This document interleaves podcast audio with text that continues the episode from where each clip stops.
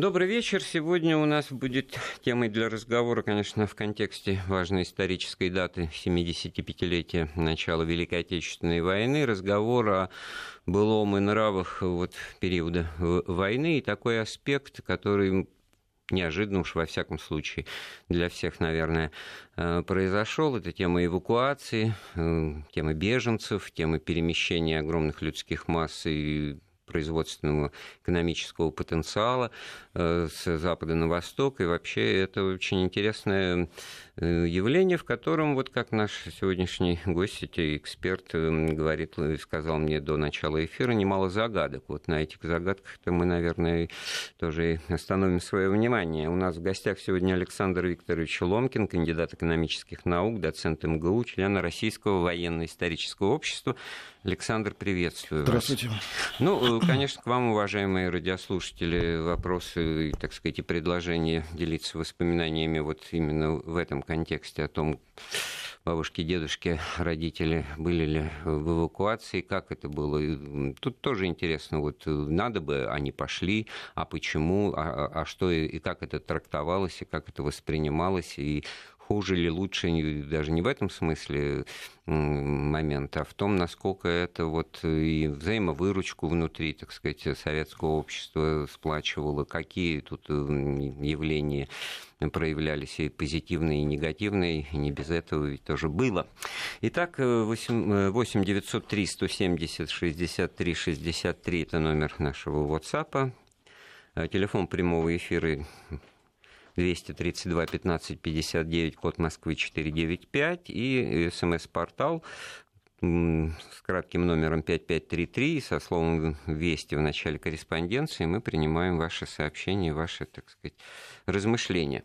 Ну вот, э, действительно, вот мы в эти дни, вот и сегодня программа была, в которой мы очень много в военно-политическом аспекте рассматриваем вот э, фактор неожиданности, феномен неожиданности того, как эта война началась, как она начала, так сказать, складываться неудачно и даже трагически неудачно.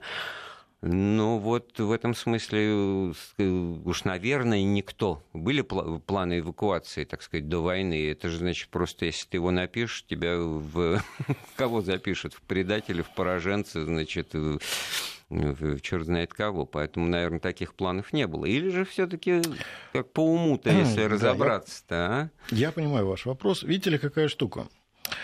Э, тема эвакуации во всем своем разнообразии до сих пор, э, скажем, не то чтобы не закрыта, она до конца не исследована по ряду весьма важных причин. Как ни странно, несмотря на многие прошедшие годы, не все документы еще доступны. А те, что сейчас вот периодически открываются, к большому удивлению, несут на себя, оказывается, гриф секретно особой важности. Что тоже, в общем, меня это, меня это не удивляет, потому что секретили да. все, все, все, да. все и, и от своих же в большей степени, наверное, да.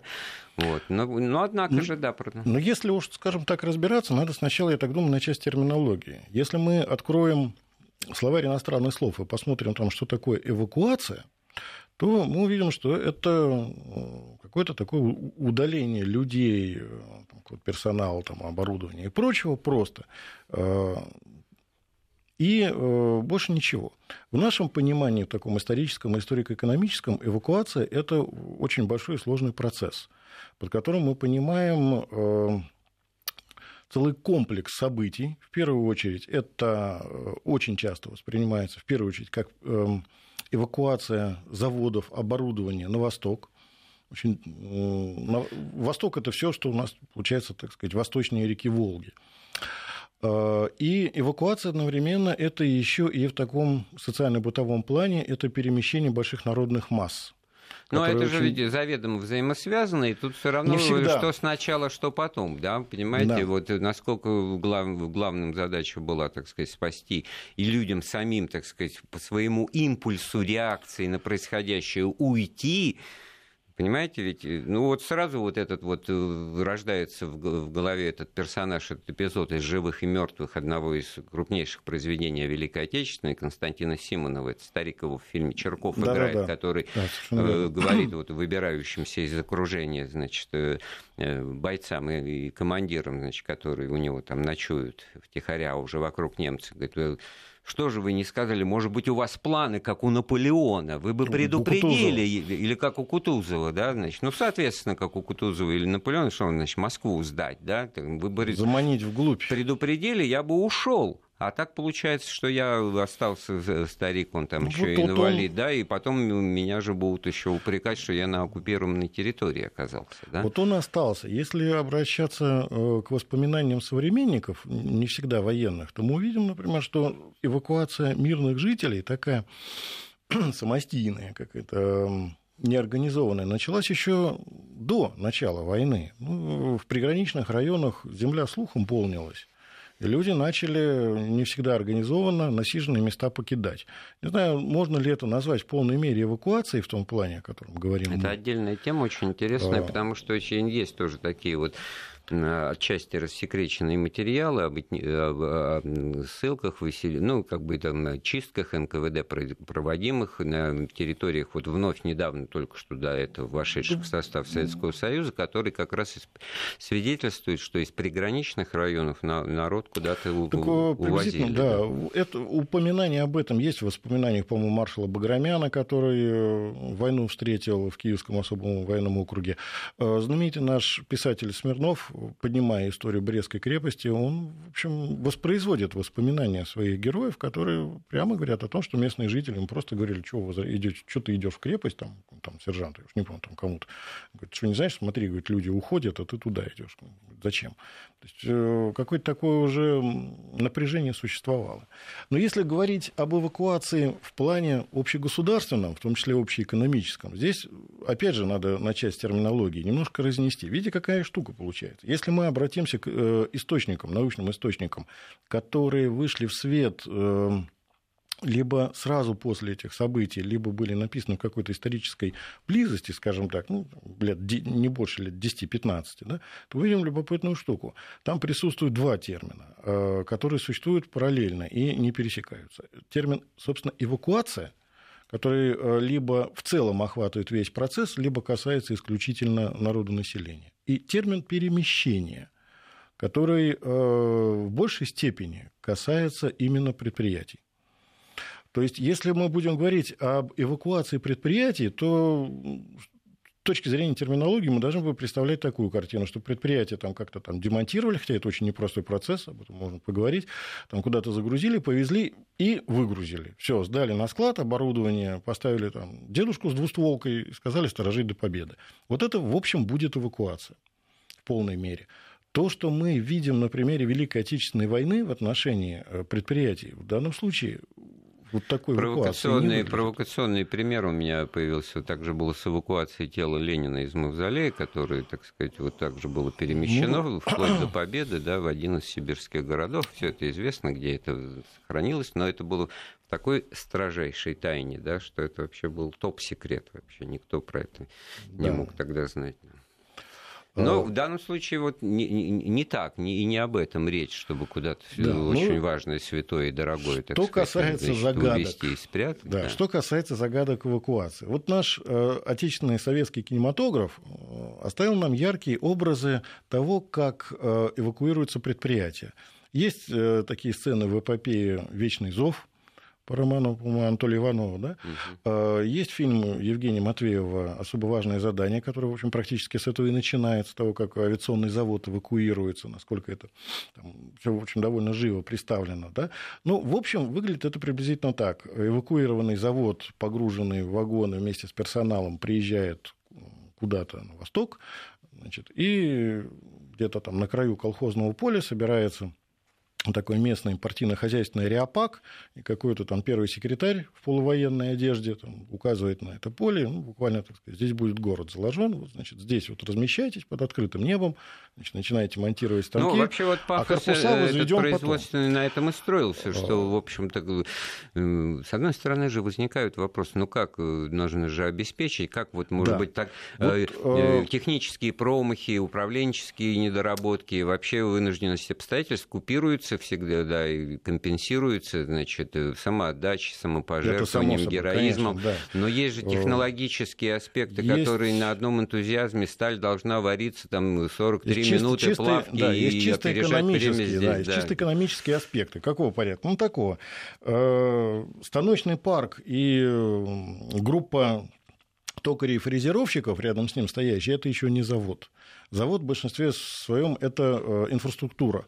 Э, к заводу как минимум надо подвести автомобильную дорогу. У всех хороших заводов в Советском Союзе была своя железнодорожная ветка, которая шла от э, каких-то центральных железнодорожных путей. А там обязательно маневровый локомотив ходил. И самое главное – это вопрос энергетики. Почему? Потому что 20 век – это век электричества, и э, что бы завод ни производил, он эм, является очень мощным потребителем электроэнергии. Если мы так себе представим, что где-то на окраине какого-нибудь там сибирского поселка поставили завод и заставили его работать, ну, можно себе представить, что он, наверное, заберет на себя всю электроэнергию этого поселка, вот, и оставит там всех в темноте. Хорошо, если еще хватит. Отсюда вопрос. А так ли это все было, в общем, на самом деле. Почему? Потому что э, немножечко происходит такая чисто экономическая неувязка. И, э, знаете, как говорят, дьявол кроется в деталях. Да? Когда начинаешь разбираться с деталями, возникают очень интересные вещи.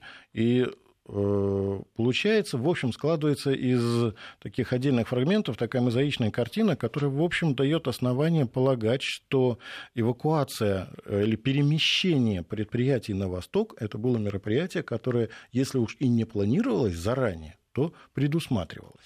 Ну, в общем, долго мы подбирались к этой да. формулировке, но на самом деле вот многое, если не все, указывает на то, что такой вот, условно говоря, план Б, он все-таки в голове присутствовал, а пользуясь преимуществами централизованной, административно-командной, ударом по столу и так далее, дисциплиной исполнительской, это все можно было достаточно быстро осуществить, конечно, в экстремальных обстоятельствах, конечно, вот с теми вот описаниями того, что вот вам, пожалуйста, чистое поле и начинайте давайте работать, план это святое, стране нужны танки и самолеты. Ну, на одних административно-командных методах далеко не уедешь. Ну, я-то вот, вот э, что, ведь совет по эвакуации был создан когда? 24 июня. О, вот смотрите, 24 да. июня. То есть с позиции вот прекраснодушных таких, значит, ура, патриотов, которые готовы были за, за неделю разгромить Гитлера, что значит, как это воспринимается? Ну, 24 не... июня уже Сталину понятно, что война пойдет не так, как он я задумал, бы, и мы отдадим всю Украину и Белоруссию, и Прибалтику. Не Давайте так. к Совет по эвакуации. 20, 24 да? июня это, э, собственно говоря, народ известили, в частности, о том, что Совет, это... да, значит, да обсуждение э, и формирование этой структуры э, ну, как минимум за сутки происходило вот, раньше. Значит, это где-то 23 Морально-волевой, э, последствия морально-волевые вот от того, что народ узнает о том, что образован Совет по эвакуации. Ура, ура. Значит, это значит что? Мы собираемся проигрывать, отступать? Я, я даже так скажу, еще больше. Совет по эвакуации создан 24 июня. А Государственный комитет обороны тот самый, э, самый важный, самый серьезный орган, который ну да, принял, принял на себя управление всей страной, вообще всей страной, был создан только 30 июня.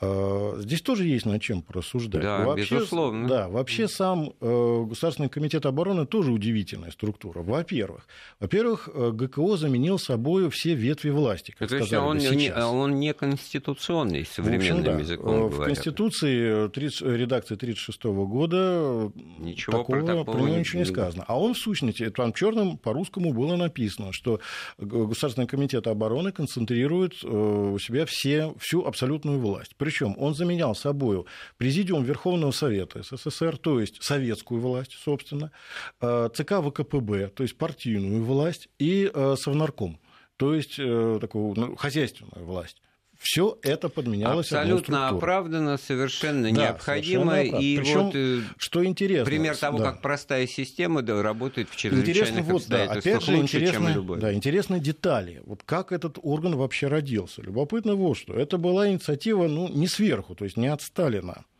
Э, как такое может быть? Вы а что, вот что вы такое э, говорите? По всей видимости, э, сначала эту идею обсудили между собой, видимо, трое ну, сначала Думвират, видимо, Берия и Маленков, а потом Берия, Маленков и Молотов. И они втроем явились Это вот это знаменитое, когда Сталин якобы в прострации ну пребывает, ну, да, сидя это в, вот такая в, больше, на скорее, даче в Кунцево, ожидает сказка, ареста, да. ему приезжают и, вот, и да, говорят, есть что мы вас тут мнение, выбрали что, он там, что несколько там разволновался товарищ угу. Сталин, когда увидел этих троих, угу. а они пришли с таким вот предложением, то, то есть не Сталина арестовывать и не переворот совершать, а с предложением э, резко пересмотреть всю систему управления государством.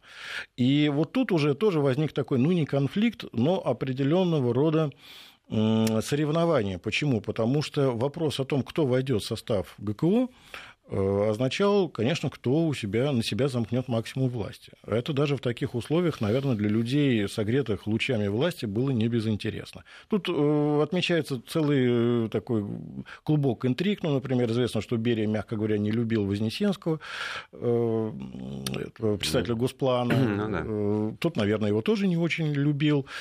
И Берия не... Дело не в этих нежных чувствах. Да, но дело не, не в этих нежных чувствах. Дело в том, кого туда включать. Ну, вот, например, Микоян, например, которому предложили туда войти, он, кстати, сам и не хотел туда входить, он для себя выбрал такую функцию, значит, такого, скажем, министра без портфеля в ГКО, который, в общем, согласился отвечать за снабжение Красной Армии продовольствием, вещевым мундированием там, и прочим. То есть не, не все туда стремились. Но орган этот был создан, полномочия у него были абсолютные. А, Причем э, в союзных республиках создавались аналогичные структуры. Э, и все это, в общем, для человека рассуждавшего, думавшего и э, видевшего гораздо шире за полосами тогдашних газет, это должно было, мягко говоря, Ну вот, значит, все-таки совет по эвакуации. Давайте тему-то, конечно... Совет по эвакуации... Тогда... Вот уже, два, уже да. в конце июня уже какие-то планы перемещения да, предприятий на восток, ну, на там... Урал, в Сибирь и вот так как далее. раз вот там первую скрипку играл, то есть председателем был э, народный комиссар путей сообщения сообщения Каганович Лазарь Моисеевич и э, Молотов. И, по-моему, там Вознесенский был там третий. Они Но он-то как раз вот в ГКО не, не вошел. Да. да. А, сам Совет по эвакуации, как ни странно, в общем, э, большой славы на этом фоне не стяжал себе. Вот. Э, здесь по-разному можно оценивать, что там произошло и как, но Здесь вообще очень большая такая история. Здесь надо бы сделать определенный экскурс в предысторию вообще даже не самой эвакуации, а войны как таковой, что там происходило.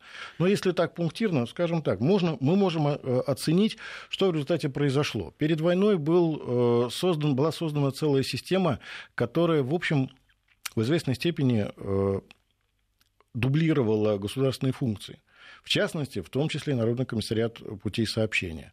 Э, с 30... Параллелизм да, в работе, который принято э, обозначать как недоработку системы, а здесь выяснилось, что это много плюсов в себе таит. Да, да, у нас сейчас, вот, когда две структуры занимаются одной и той же проблемой, действительно рассматривается как параллелизм и как нечто отрицательное. Э, в Советском Союзе, видимо, смотрели на это несколько иначе. Вот с 1936 года, ну, собственно говоря, если быть точным, с 29-го, когда там НЭП разогнали все-таки. Там серьезные изменения начали происходить, в том числе и в армии, и в НКВД. Ну, в общем, а, если в двух словах, если я, в двух мне словах, кажется, я понял, что служба, служба военных ведомства... сообщений, да, служба э... военных сообщений в рабоче-крестьянской Красной Армии была очень серьезно реорганизована. Э, и в известном плане создается такой, ну, может быть, я несколько заблуждаюсь, конечно, но у меня, как человека, интересующегося, в общем, военным тылом, складывается такое ощущение, что служба вот этого ВОСО военных сообщений, которая раньше, в общем, представляла себя нечто такое малозаметное в виде обычных э, комендантов на станциях, стала представлять из себя структуру, которая готова была дублировать функции НКПС. То есть, начиная с ремонта путей, их прокладки, там, то есть перешивки. Там, и тогда например, мы, и вот я понял, как мы зашли на тему загадки, не будем забывать да. это слово, то да. что а, это, это судьба это генерала НКПС. Трубецкого. Сейчас да? вот мы ее коснемся. Это, это что касается ВОСО. В это же время в НКВД параллельно создаются структуры, которые вообще не похожи на функции НКВД. Ну, для нас, вот аббревиатура НКВД, для большинства, наверное, наших сограждан, она ассоциируется только с репрессиями там. Это такие вот там а бравые это молодцы. было народно-хозяйственное да, ведомство, строительство, молодцы, каналы, железные фуражках, дороги, да, которые там всех стреляли. ГУЛАГ там и так далее. Да, на самом далее. деле, если мы посмотрим, например, на историю Министерства внутренних дел в XIX веке, да, то мы увидим, что функции МВД – это то же самое, что функции ну, Министерства иностранных дел, которое занимается всеми интересами страны за рубежом, да, то МВД занимается интересами страны внутри границ. Вот, э, пожалуйста, министр внутренних дел Витта Сергей Юрьевич, э, Столыпин Петр Аркадьевич, да, ну, господи, это же не Министерство полиции, это Министерство внутренних дел. То есть это Министерство такого общенародного хозяйства. Ну да, там и, и вот котлонадзоры, шоссе, да, шоссейные дороги. И, и в НКВД создается в том числе Главное экономическое управление. Это вообще очень интересная такая штука, которая, по сути дела, э, в какой-то мере дублирует и Госплан, и Госнаб внутри НКВД. И НКВД начинает заниматься чисто хозяйственными вопросами. Не только контролем, но и исполнительскими функциями. Там, и ремонтом дорог, и строительством аэродромов, там, и так далее, и так далее. Тут возникают такие экономические вопросы, а почему это делается не открыто, почему это не через э, госплан? Ответить на это можно, по всей видимости, так. Секретность. Почему? Потому что если вести через госплан, то это так или иначе фиксируется в государственных планах. Э, в том числе и по финансированию можно определить, где чего строится. А если проводить это все через НКВД, то никто и ничего не увидит. Там профинансировал что-то, да, а там своими так силами... Вот НКВД успеем мы до, за три минуты эту историю загадочную генерала Трубецкого рассказать? Вот э, к вопросу о совете эвакуации.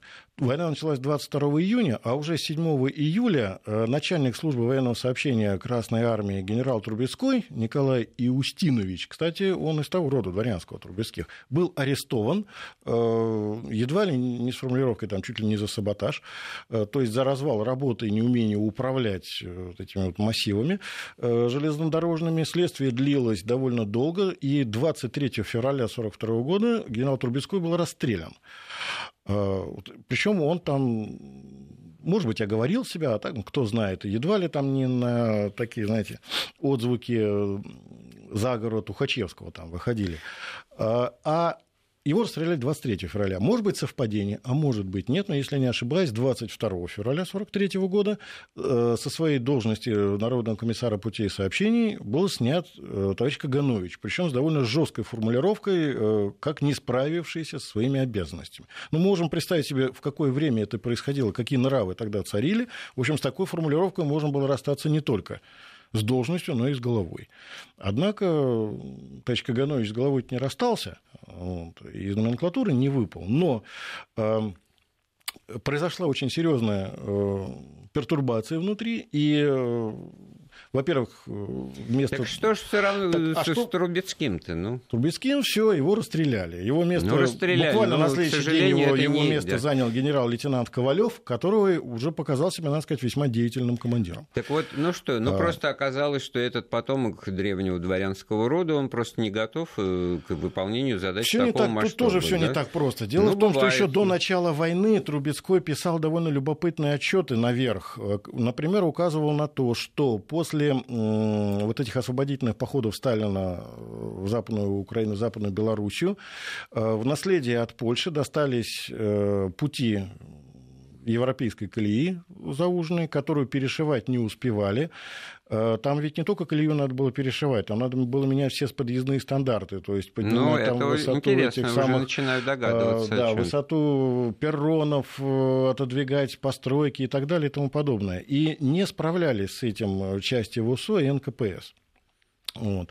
И я так понимаю, и он что... предлагал оставить все как Нет, есть. он предлагал форсировать это все. А, а, видимо... а его не послушали. Ну, как... То есть, ну, ну, надо понять, просто человек говорил, да. что на нас нападут и поедут сказать, по что, да, что узкоколейным, и, и, да. и потом вот он же за это и пострадал, ну, так же, как и генерал Не вполне Павлов, честно. Да? Да. Вот. Тогда становится Есть понятно. своя другая правда. Ну, об этом через несколько минут. Былое и нравы с Андреем Светенко. Мы продолжаем разговор с нашим гостем Александром Викторовичем Ломкиным, членом Российского России, э, военно-исторического общества, кандидатом экономических наук, о, о теме эвакуации в годы Великой Отечественной войны, которые вот, ну, два таких пласта проблем и исторических явлений себя представляют. С одной стороны, это такие масштабные, крупные э, явления и факторы, как перемещение э, производственного потенциала, эвакуация э, заводов и фабрик, фабрик, ну а вместе с тем, конечно, и работников. И, а второе – это вот эвакуация как, ну, как бегство от э, наступающего врага, тоже вынужденные обстоятельства. И вот нам пишут э, из Петербурга, да-да-да, у меня дед жил в Псковской области, и ходили слухи в, о скорой войне. Уехал в Ленинград, но рано вернулись назад, попали в оккупацию, а слухи приходили. Ну, тут, правда, что-то все про евреев дальше. Ну ладно, не будем. Дело-то в том, что действительно фактом остается в первые месяцы войны из Новгородчины, с Псковщины, из, из Прибалтики вот народ и беженцы, они концентрировались, шли куда? В Ленинград.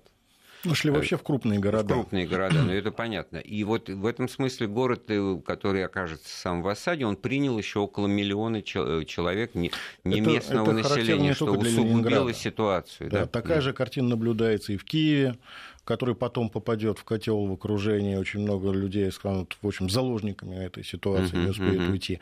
Э, не менее страшная картина была в Сталинграде, которая вообще, э, по сути, пропустила сквозь себя какие-то никем не считанные массы людей, животных, вот этого скота там, и прочее, прочее. Никто даже толком до сих пор не знает, сколько людей там осталось в Сталинграде, потому что сам Сталинград не эвакуировали. Э, ни оборудование не снимали, ни людей не вывозили.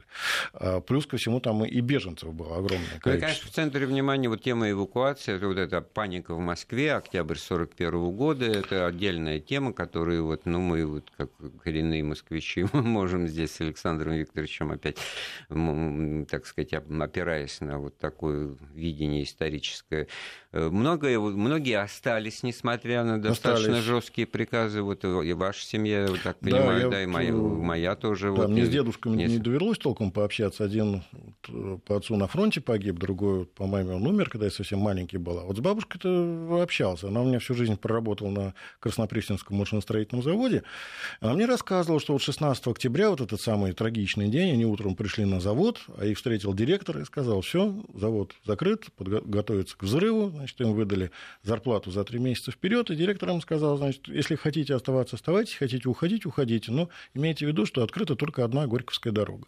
Все, и вот бабушка говорит, пошли, посмотрели, там, там куча народу, идут все ошалелые, говорят, и куда идти-то? Дед в ополчении, возвращаться куда? Ну и вернулись, говорит, к себе домой. И там, говорит, так и дождались, говорит, ночью, вот он рассказывал, ночь лежим, говорит, тишина, и в этой тишине, говорит, слышно, как танки грохочут, а страшно выглянуть в окно, чьи танки вдруг немецкие. Говорит, набрали смелости, выдали, смотрим там на пресне, а танки наши. Вот тут ведь дело не в том, что вот это... Вот, хотя это отчасти тоже показатель гражданской позиции, ответственности, вот э, да, выбора, говорит, правильно? Да, если говорит, не, двое, двое суток если прошло, вот да, категории... двое суток прошло, и там прошел нарочный, пришел, сказал, ребята, все, говорит, возвращайтесь на завод, продолжаем работать. Вот, вот это вот, всегда вот есть такие переломные моменты, вот паузы, в которых проявляется вот что-то внутреннее, да, туда или сюда, все побежали, я побежал, или наоборот, так сказать. Ну, некоторые по приказу и уезжали, и вот, это тоже а свой подвиг. Стороны, Почему? Да, потому, потому что, что это невероятный подвиг вот этой эвакуации,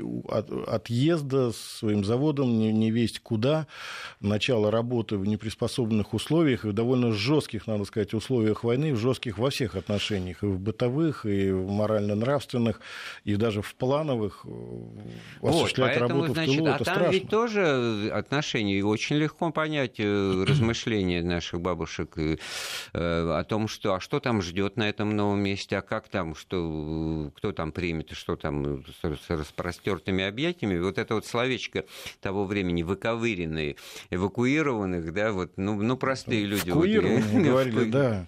Или выковыренные, да. И, да. и в этом была тоже оттенок э, досады, и, может быть, некой такой... Тревога, скорее. Да я, я к чему? Потому что вот с одной стороны, правильное решение снабдить, значит, всех эвакуированных вот карточками по, так сказать, иждивенческой, как минимум, норме снабжения, а туда, куда они приезжают, ну, тот же Урал, там жизнь тяжелая, военная и прочее, там, ну, как не у всех, а, а у колхозников были а знаете, карточки. Что любопытно, у, колхозников, у колхозников не, не было, карточек, у них были трудодни. А, к ним, да. а к ним, пожалуйста, в дома ну, вот те, расселяют те, те, люди, колхоз, которые да, приезжают те, кто... из больших городов, у них еще карточки на руках, их еще они приносят, они еще снабжаются. А бедолаги крестьяне, значит, вот на, на их горбу. Вот. Какое и... будет отношение между людьми? Я, я вот еще на что хотел обратить внимание. Вы знаете, ведь карточки в стране вводились не одномоментно. Они вводились постепенно, причем эта волна катилась от западных границ к восточным.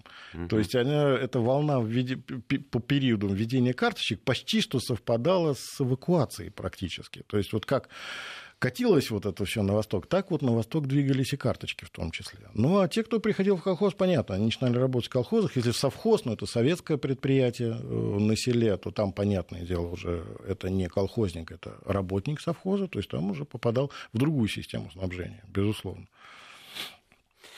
Вот, и, и получается, что, значит, с одной стороны, вот как можно было, значит, самому решить, если ты на оборонном предприятии работаешь, а предприятие эвакуируется в плановом порядке, то ты, получается, дезертир с трудового фронта, да? А вот что касается собственной семьи, можешь брать, можешь не брать, тогда еще как-то, так сказать... Семь, семьи вы... брались-то официально. Что касается дезертирства, видите, какая штука. Э, ужесточение норм э, ответственности и вообще норм работы в стране началось еще в 1940 году. Тогда э, отменялись... Указ 7.8? Нет, указ 7.8 32 год. Это, это августа. 32 32 да? да. Этот указ 7.8 еще ж начальник. Ну да, да я это, он, же, он же указ о трех колосках, это 32 да. год. Mm. Это просто уже отменялись выходные, вводилась семидневка, на некоторых предприятиях уже вводилась двух- и трехсменная работа, и вводилась э, уголовная ответственность за опоздание на работу да. больше 20 минут и э, вообще не выход на работу. Но здесь вообще тоже такие перегибы бывают уже наши, такого оценочного характера. Почему, дескать, а на 20 минут опоздал уголовная ответственность. Да, уголовная ответственность, но какая? Э, человек э, далеко, кстати, не всегда привлекался к ответственности уголовной, но если и привлекался, э, он не попадал там ни в лагеря, ни в тюрьмы, срок назначался условно в большинстве случаев, и он просто работал на своем рабочем месте, как полагалось по советскому законодательству, с удержанием части зарплаты. Вот, это как нек- некий аналог того, что предупреждение сведения о возможном, так сказать, совершении чего-то. Ну, условно, не, ну, некая условность. Условно. Да? Но была у этой условности еще одна, кстати, страна, которая не вспоминает. Хотя, да, все, все те, кто вот по этому указу-то попадал, был осужден, он у нас плюсуется ко всем жертвам сталинского режима. Но была и другая сторона. Была, были люди номенклатуры различной, э, и люди, попадавшие в номенклатурные списки, номенклатурные должности, они были разнообразны, в зависимости от того, где, на каком заводе, на каком предприятии. Там, могло быть, там были эксперты, различные экономисты и прочее. Вот их, например, уволить даже можно было только санкцией наркома. Ну, такая картинка детали жи- жизни, я тоже вот э, по архиву помню, целые стопки дел с подшитыми квиточками, что они себя представляют. Это, значит, так, такие оправдательные документы, которые люди брали на, значит, на конечных станциях трамвая или вот там, где электричка а. опоздала, идешь в вокзал, в специальную кассу, и тебе, значит, пишут, что электричка пришла там не в 8.45 как, а в 9.15, и ты приходишь на работу, говоришь, вот я опоздал, потому что транспорт. Вопрос, и вот такие вот вещи. Вопрос вот особенно... задержки при перемещении на работу еще до революции решался. По-всякому, он посмотреть на Пресне, эти Прохоровы застроили, по-моему, два квартала э, такими красными кирпичными домами, такого бордового цвета. Для чего? Для своих рабочих. С одной только целью, работали, да, чтобы да. они не тряслись трамвая через пол Москвы, а жили непосредственно близости по-моему, от э, uh-huh. Трехгорки. Но это, это мы э, опять немножко да. отошли в сторону от проблемы, а проблема-то у нас вот в чем заключается, я просто напомню. Смотрите, 24 июня 41 уже, значит, образуется совет по эвакуации, что, в общем-то, с учетом того, что происходило дальше, вполне, так сказать, разумно и оправданно, но в 24 июня еще Красная Армия выполняла приказ директивы номер 1, там, 2, в которой было написано черным по, по-русскому, как вы хорошо сказали, значит, перейти в контрнаступление, отбросить врага на, на его территорию, там его разбить. То есть, в общем-то, ни о каком отступлении, значит, речи Вот это вот, действительно, это одна из тайных загадок вообще вот этой вот процесса эвакуации. Как и э, перемещение в тыл, и работа в тылу. Почему? Потому что вот я тут не могу с пустыми руками перейти. Вот здесь у меня в папочке лежит такая книжка. Это второй пятилетний план развития народного хозяйства СССР. Издание Госплана. Для сетевизора как-то можно вот так вот, наверное, а, показать. Смотри, откуда да. смотрят. Такой оригинал. Такие книги, это второй том, здесь как раз план развития регионов написан. Такие книги э, раздавались делегатам партийных съездов, которые голосовали за пятилетние планы. Вот здесь, если внимательно посмотреть, особенно по э, районам Западной Сибири и Дальнего Востока, очень любопытно можно увидеть какую вещь. Активно строится предприятия э, энергетические сети развиваются, ГРЭС строится, причем с явным перебором. Это очень похоже на то, что готовится к приему э, возможных заводов. Вообще вот это вот перемещение на восток – это идея, которую Советский Союз унаследовал еще от империи, равно как и э, ну, действительно, э, э, это как бы, так сказать, напрашивающееся там могущество России Сибирью прирастать будет, но ну, при ну, этом, так сказать, что будет прирастать, а перенесение производственных э, мощностей, значит, на, на восток, оно как бы, так сказать, задача. Ну, понятно, что это не было бы счастье да несчастье помогло. И забегая вперед, значит, там эти производства обратно же не, не реэвакуировали, как правило, они там же и оставались, да. Ну что ж, сделаем паузу очередную в разговоре. Былое и нравы с Андреем Светенко. Мы продолжаем с, вместе с Александром Ломкиным, кандидатом экономических наук и членом Российского военно-исторического общества, вспоминать в качестве вот былого и нравов времена Великой Отечественной войны и вообще вот тему э, эвакуации, вынужденной, заранее, как бы, так сказать, все-таки, несмотря на на все обстоятельства предполагаемые. Вот давайте вот эту тему, э, э, этот аспект темы продолжим а, обсуждать. Насколько в данном случае вот загадочно и э, выглядит вот эта деятельность параллельная ведомства обычных, скажем, применительно к транспорту есть наркомат путей сообщения, но при этом оказывается НКВД и, и ВОСО, значит, да. Красная это Армия, еще это что? еще один наркомат. Это да? еще что? Гораздо любопытнее э, и масштабнее другая проблема или другая такая загадка, вопрос. Дело в чем. Дело в том, что в годы первых пятилеток, то есть первой, второй и половины третьей, на которые пришлось начало войны, э, с нуля было построено и пущено в эксплуатацию 8600 предприятий. Если часто некоторые пересчитывают, там получается чуть по 70, по 80 в день, это не совсем корректно, конечно, ну, в общем, э, фантастическая цифра. Но параллельно с этим э, создавались еще и так называемые предприятия-дублеры на Востоке. Это вообще очень такая любопытная страница. Дело в чем. Дело в том, что вот эта идея движения, э, передвижения экономики на восток, которые, которые по-всякому, по-разному подходили еще с конца XIX века, начала активно решаться именно в этот период. Вот эти предприятия-дублеры очень любопытная штука. Вот представьте себе, на востоке страны, то есть э, начиная от Пермского края и далее-далее к востоку, э, возводятся предприятия, которые представляют собой в сущности копию уже существующих где-то. Причем они строятся, к ним подводятся все коммуникации, а предприятия предприятия в строй не запускаются. То есть это как нечто как кадрированная дивизия. Совершенно да, верно. Вот, да, значит... именно вот такой вот пример в голову и приходит. Кадрированная дивизия. Те, кто понимают, нас поймет. То есть есть воинская часть, которая имеет свой номер, штаб, знамя, э, технику, оружие, но все это лежит на складах, а личного состава только в сущности подразделения, которое осуществляет охрану этих складов. Вот Точно так же стоит предприятие, и в любой момент это предприятие может быть запущено. Причем вообразите себе ситуацию. Да. С запада переезжает, допустим, эвакуируется предприятие, да, и рабочий попадает в сущности в такие же цеха, которые мы просто даже чисто геометрически знакомы. Угу. Да.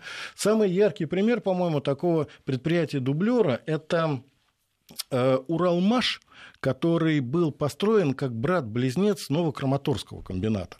И дошло до того, что когда на Уралмаше там у пресса какая-то там, какая там деталь полетела где-то в 1941 году в конце, да, то все прекрасно знали, что точно такой же пресс эвакуирован из Новокраматорска что просто вот надо найти этот пресс и сказать, все, что и, и тоже там, там, там, у него там, должны, найти, быть, да, да. должны быть запчасти. Представляете, что это из себя представляет какая-то фантастическая, гигантская Я вообще вот подумал, программа. что в силу ряда обстоятельств да. секретности этого, и как бы, так сказать, вот то, что действительно очень свежо и ново звучит, то, что вы говорите, вместо этого пропаганда, она, значит, педалировала моменты вот этого героического преодоления трудностей, станки в чистом ну, поле, это, конечно, под открытым было, небом, да, да, но вот это вместо про... того, чтобы да. сказать, что у нас вот здесь на самом очень, деле все здесь продумано здорово, было. Да, здесь да. здорово совпадает математика. Почему? Потому что мы знаем, что э, в первые месяцы э, было эвакуировано около 1300 предприятий только оборонной промышленности, а если э, к ним прибавить не военные предприятия, то там получается порядка 3000 предприятий было эвакуировано.